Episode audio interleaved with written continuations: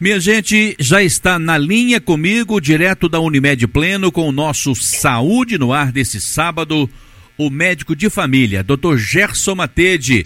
Seja muito bem-vindo ao Jornal Indigo Notícia. Muito boa tarde para o senhor, doutor Gerson. Muito boa tarde, sou André. Muito boa tarde aos ouvintes da Rádio Educadora. Como sempre, é muito bom estar aqui com vocês para a gente poder falar um pouquinho sobre saúde. Doutor Gerson, hoje vamos falar sobre o pré-diabéticos. E o que é isso, doutor Gerson? Pois é, Sodré, foi uma solicitação de ouvintes, né, que a gente falasse um pouquinho sobre o pré-diabetes. Isso que nós já fizemos aí em dois momentos, fala sobre o diabetes em si. O que, que é o pré-diabetes, né? É uma situação que acontece no organismo em que ocorre o aumento da glicose no sangue, mas ainda não se definiu o diagnóstico de diabetes. O termo pré-diabetes é porque há uma tendência a evoluir para o diabetes, né? à medida que aquele açúcar no sangue, a glicose do sangue vai subindo gradualmente e atinge o patamar de diagnóstico para diabetes. E como que é essa definição do pré-diabetes, que em si não é uma doença, né, Sodré? É um estado de alteração do açúcar do sangue. É um alerta? Sim, não deixa de ser um alerta não, porque existe uma possibilidade de evoluir sim para o diabetes. O termo pré-diabetes, ele pode causar um pouquinho de confusão, porque nem todas as pessoas que têm aumento dessa glicose no sangue evoluirão para o diabetes. Mas o risco é bem maior em pessoas que já estão gradualmente subindo a glicose. E o valor normal da glicose no sangue é de 60 a 99. Quando altera, é a partir de 100. E entre 100 miligramas por decilitro e 125 miligramas por decilitro, é uma glicose de jejum alterada, né? Esse exame é feito em 8 horas de jejum, ou pré-diabetes. Então, a glicose de jejum alterado, ou habitualmente chamado de pré-diabetes, seria esse valor entre 100 e 125. De 126 em diante, já é um critério para o diagnóstico do diabetes. Doutor Gerson, quais fatores indicam que uma pessoa é pré-diabética? Olha só, Sodré, o primeiro fator de definição do que, que indica um pré-diabetes é esse da glicose de jejum que nós falamos, entre 100 e 125 miligramas por decilitro, ou seja, a glicose está alterada numa aferição de 8 horas de jejum. Colhe o sangue, vê o açúcar do sangue, que é, é a glicose, ela vai dar esse valor entre 100 e 125. Outro fator que determina como pré-diabetes ou como uma, uma glicose alterada, um perfil glicêmico alterado, é a hemoglobina glicada ou glicemoglobina ou hemoglobina A1C. Essa glicemoglobina ela é o dedo duro, só André. Ela que dedura para a gente como está o perfil de glicose no sangue nos últimos três meses, nos três meses prévios à dosagem, à aferição no sangue. E um indivíduo normal, né, um indivíduo que tem a glicose normal, a glicohemoglobina vai estar abaixo de 5,7% entre 5,7% e 6,4% é uma glicemoglobina alterada. É o que a gente consideraria um pré-diabetes. E acima de 6,5, 6,5 em diante, já é mais um critério para diabetes. Então aí o indivíduo que tiver uma glicose acima de 100 até 125 de jejum e uma hemoglobina glicada de 5,7 a 6,4 é um pré-diabetes. Tendo dois critérios acima disso, uma glicemoglobina de 6,5 e uma glicose de jejum de 126, eu teria dois critérios, 126 ou mais, dois critérios do diabetes. O diabetes já estaria definido, o diabetes tipo 2, em especial, que vai aparecendo no decorrer da vida. Normalmente o diabetes tipo 1 já, já se apresenta com valores bem mais altos, né, pela incapacidade de produzir insulina característica aí, da característica genética do diabetes tipo 1. Outra forma, Sodré, de definir também é o teste de tolerância oral à glicose. Então, o indivíduo vai fazer uma dosagem de glicose de jejum de 8 horas, vai ingerir um açúcar específico, destrozol. Esse açúcar vai ser rapidamente absorvido pelo estômago e vai subir a glicose no sangue rapidamente. Se a gente está com dificuldade de metabolizar essa glicose em excesso que subiu no sangue por insuficiência de insulina, esse teste oral de tolerância à glicose vai, vai dar alterado. O normal é abaixo de 140 ml por miligrama por decilitro, desculpa. Entre 140 e 199 miligramas por decilitro numa, num teste oral de tolerância à glicose, considera-se o pré-diabetes. Então são esses três fatores que determinam esse diagnóstico desse quadro do pré-diabetes ou de glicose de jejum alterado ou alteração aí do metabolismo da glicose. Doutor Gerson, o diagnóstico condena uma pessoa a ser diabética ou ela ainda pode evitar vir a se tornar uma pessoa diabética? Pode vir a evitar, sim. Essa pessoa não está condenada ao diabetes, por isso que o termo pré-diabetes pode confundir um pouquinho, né? Que a pessoa ela entende que inevitavelmente ela está evoluindo para o diabetes. Mas na verdade, existem formas sim de você melhorar essa glicose, melhorar esse perfil glicêmico. É, Para a gente poder entender isso um pouco melhor, Saldré, a gente tem que lembrar um pouquinho como que funciona o nosso organismo. A glicose, o açúcar do sangue, ele sobe no organismo de acordo com o alimento que a gente come. Então eu como alimentos que são digeridos no estômago e no intestino e são absorvidos na forma de glicose ou de outras substâncias, né? De proteínas, de microelementos, né? De vitaminas que a gente vai utilizar. Os carboidratos, como a gente sabe, né, pão, massas, derivados da farinha, né, o arroz, os tubérculos que são as raízes, né, batata, mandioca, todos os doces e açúcares, algumas frutas, né, ricas em frutose, e aí a farinha, bolos, milho, enfim, vários carboidratos que a gente ingere, eles são transformados em glicose no estômago e absorvidos. Então eles sobem no sangue essa glicose. Essa glicose ela é combustível para o nosso organismo funcionar. É ela que vai entrar nas células e vai ser degradada e consumida. Mas quem que joga essa glicose que é absorvida do estômago e sobe na corrente sanguínea, quem que joga ela da corrente sanguínea para dentro dos órgãos, para o músculo, para o coração, para os órgãos em geral utilizarem essa glicose como energia? É a insulina produzida pelo pâncreas que faz isso. Então as células betas do pâncreas produzem a insulina e acabam gerando aí a entrada na célula para que a célula consiga consumir essa glicose. Quando a gente tem um defeito na produção de insulina, vai aumentando o valor de glicose no sangue, determinando aí o pré-diabetes ou futuramente um diabetes. Então, a forma de reduzir a chance desse pré-diabetes virar um diabetes é, obviamente, controlando aquilo que eu me alimento. Se meu corpo tem dificuldade de metabolizar determinados tipos de alimento, eu vou evitá-los eu vou fazer com que o corpo consuma alimentos que gerem menos glicose. Então, as fibras, as aleaginosas, alimentos que são ricos em outras substâncias fundamentais para o organismo e que não têm esse perfil de índice glicêmico alto, ou seja, que não aumentam rapidamente a glicose do sangue. Então, o corpo vai conseguindo metabolizar. E é óbvio, né, Sodré? Alimentos que geram muita energia, que geram muita glicose, tendem a armazenar mais no organismo e ganhar peso. Então, a perda de peso faz com que reduza a chance de evoluir para o diabetes, visto que o sobrepeso é um risco tanto para o pré-diabetes quanto para o diabetes. É preciso buscar um equilíbrio, porque eu também preciso de energia, não é, doutor? Exatamente. Então a gente vai ter um equilíbrio entre a ingestão correta de calorias necessárias para o nosso dia a dia, para o nosso consumo habitual, para que o corpo funcione bem, mas sem excesso de caloria para que ela não sobre e não se armazene no organismo. A gordura abdominal é um fator de risco para o diabetes para o pré-diabetes e para o diabetes. Idade acima de 45 anos, né, que vai reduzindo aí a, nossa capacidade de metabolizar essa glicose. É, um, no homem, uma cintura acima de 102 centímetros, na mulher acima de 88.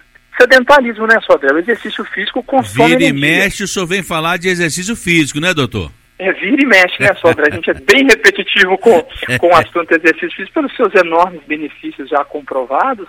Esse é mais um deles, impedir que o açúcar sobe no sangue, porque ele vai consumir o açúcar, ele vai melhorar o perfil de atuação da insulina no corpo, vai melhorar a eficácia do funcionamento metabólico do corpo.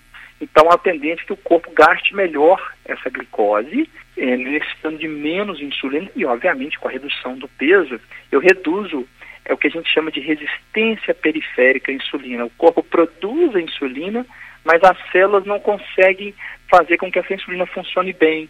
Ela, não consegue colocar a glicose do sangue para dentro das células, para dentro do tecido, para ser consumida. Então fica essa glicose sempre elevada no sangue. Então a redução de peso e exercício físico ajuda a esse melhor funcionamento, né?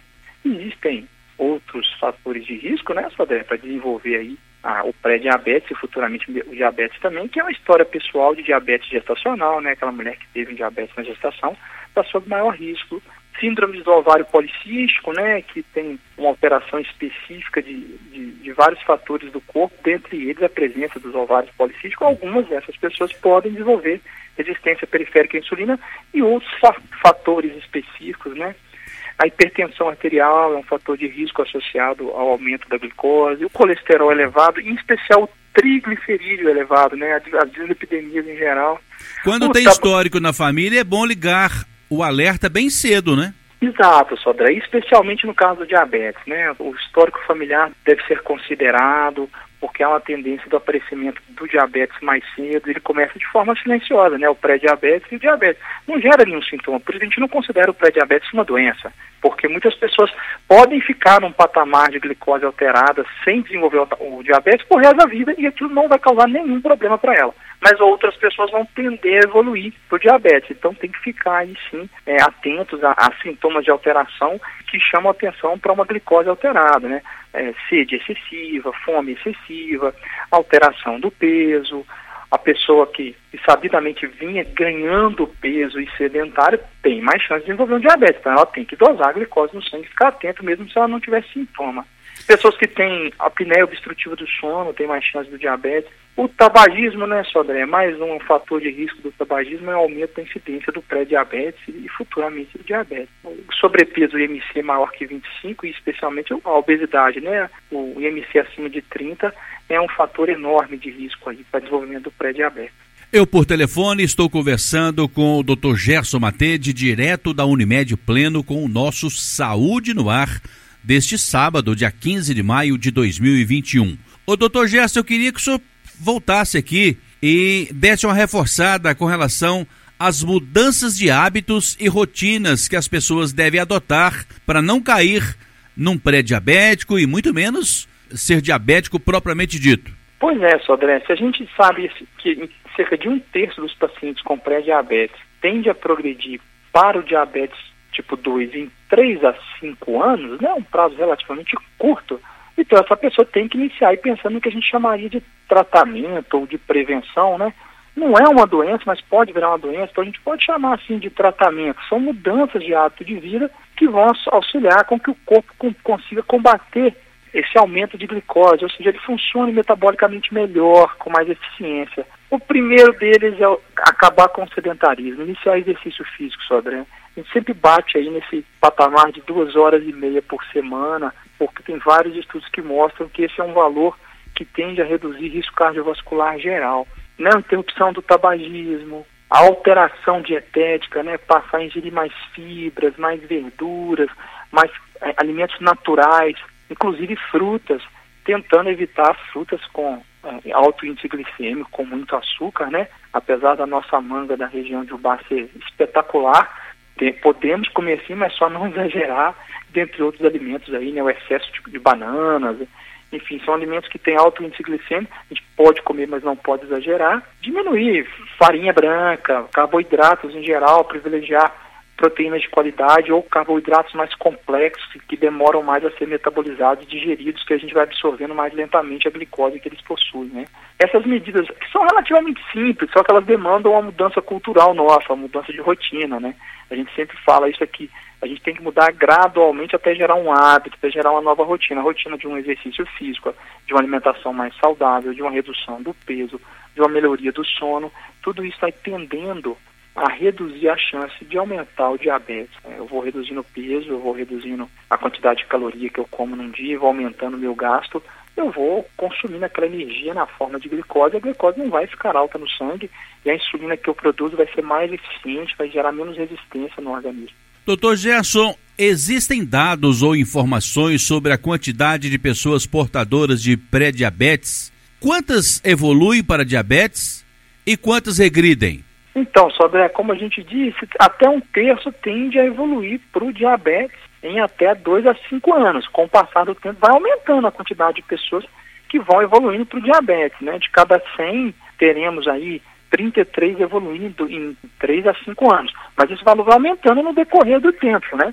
E a incidência é, do pré-diabetes na nossa população é difícil de aferir por ele ser silencioso, então às vezes fica subnotificado, né? Então a gente sabe que, que o diabetes é uma incidência de grande quantidade na população, especialmente a, a, partir dos 45 anos de idade, né? Que a, a, a partir do aumento da idade vai aumentando a incidência. É, a gente sabe que o diabetes tipo 2 é responsável por 90% dos tipos de diabetes no Brasil, que é isso que vai evoluindo no decorrer do tempo. E acredito que pelo menos 7 milhões de pessoas sejam diabéticas. Se 7 milhões são diabéticas, a proporção de pré-diabéticos também não é baixa muitas pessoas aí que hoje são diabéticas evoluíram do pré-diabético. Então nós devemos ter valores altos, só que são subestimados, então assim, não, não, se tem um valor muito exato. O ideal é fazer essa medição quantas vezes no ano, doutor Gerson? Poxa, André, não necessariamente tem indicação de se medir várias vezes no ano ou necessariamente anualmente.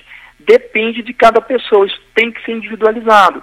Um paciente jovem que faz exercício físico regularmente, que não tem outros fatores de risco, ele pode dosar a glicose até a cada 3 ou 5 anos, principalmente antes dos 40 anos de idade. Agora, a partir dos 40, 45, pessoas com maiores fatores de risco, com sobrepeso, com hipertensão, vai medir anualmente, né? O hipertenso vai medir anualmente, a pessoa o tabagista pode medir anualmente, porque a gente já tem o fator de risco hipertensão.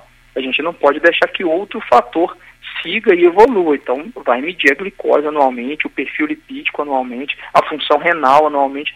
Aí vai depender da comorbidade que o paciente já tem. Uma pessoa saudável que não tem nenhuma doença, não necessariamente ela precisa dosar anualmente, especialmente antes dos 45 anos. Essa medida da glicose, doutor Gerson, ela ficou mais rígida, né? Porque antes era até 110, agora parece que é até 99, né? Por que essa mudança? Veja bem, Sodré, como que eu defino um valor normal né, de glicose no sangue para as pessoas, para a gente estipular que a partir daquele de determinado valor é alterado e qual faixa de valor é o normal? A gente pega uma distribuição populacional, pega o número de pessoas da população, né, a gente chama isso de curva de Gauss, é uma distribuição matemática né, no gráfico, e calcula ali a área abaixo da curva e vê o número de pessoas que têm valor de glicose até certo ponto e a partir de tal ponto pessoas que começam a desenvolver doença. E os estudos foram mostrando no decorrer do tempo e sendo repetidos em que não era apenas valores acima de 110 que podiam gerar problema. Começou-se a perceber que valores acima de 100 tinham mais probabilidade de desenvolver diabetes no futuro. Então, para a gente poder ser um pouco mais rigoroso e orientar as pessoas um pouco melhor, um pouco mais cedo, chamar atenção para isso, a gente diminuiu esse valor, certo? De 110 para 100. É claro que eu vou aumentar o diagnóstico de pacientes que, que seriam saudáveis e que nunca desenvolveriam nada. Sim, vai acontecer isso sim. Seriam aí, por assim dizer, falso positivos, né? Diagnósticos que não vai gerar muito benefício para a pessoa, mas ao mesmo tempo várias outras pessoas que tinham ali um valor de é, 108 e que evolu evoluiriam para o diabetes, antigamente elas não eram diagnosticadas, elas passavam aí sem diagnóstico e acabavam só no futuro já com problemas aparecendo, sendo diagnosticadas e aí perdendo um tempo primoroso de tratamento prévio que poderia ter sido feito. A boa notícia é que é possível reverter a pré-diabetes, não é, doutor? Exato, né? É possível sim. E as pessoas, a gente vê isso no dia a dia muito claramente, os estudos mostram isso, né? A gente considera aí, né, um marcador de risco pré-diabetes e vamos buscar resolvê-lo. E a imensa maioria das pessoas não precisa de medicamento para isso, Sobra. Elas farão esse tratamento através de mudanças de hábito de vida e vão regredir. Alguns casos específicos vão se beneficiar de algum tipo de medicamento que, se, que vai ser introduzido para melhorar a resposta insulínica ou para ajudar no, na redução do peso, mas são casos bem específicos e bem selecionados. A, a mudança está realmente em condutas do indivíduo o indivíduo que vai mudar os seus hábitos alimentares, vai ali, cortar o refrigerante, o excesso de bebida alcoólica, que é outro fator de risco, vai reduzir alimentos ricos em calorias e carboidratos, mudando para alimentos que também são saborosos, que também dão prazer ao paladar e que trazem muito mais saúde, ricos em vitaminas e, e outros componentes fundamentais para o organismo, além apenas da energia que aquele alimento fornece. Ele fornece outras componentes estruturais do corpo importantes sem prejudicar o organismo. Então, essas mudanças de hábito, exercício físico, alimentar, redução de peso, melhoria do sono, o indivíduo vai perdendo peso, vai melhorando a capacidade do corpo metabólica e o aumento do diabetes regride e volta para valores normais. Se não conseguir o resultado sozinho, eu acho que tem dois profissionais que seriam fundamentais: o nutricionista e o endocrinologista, não é, doutor? Sim, são dois profissionais é, fundamentais e junto com eles educador físico, né? É, é verdade. São pessoas que vão ajudar aí a mudar todo o patamar de qualidade de vida daquele indivíduo, né? E vai orientá-lo sobre as melhores formas de se alimentar, de fazer exercício físico e na necessidade de um medicamento, vou orientar esse medicamento.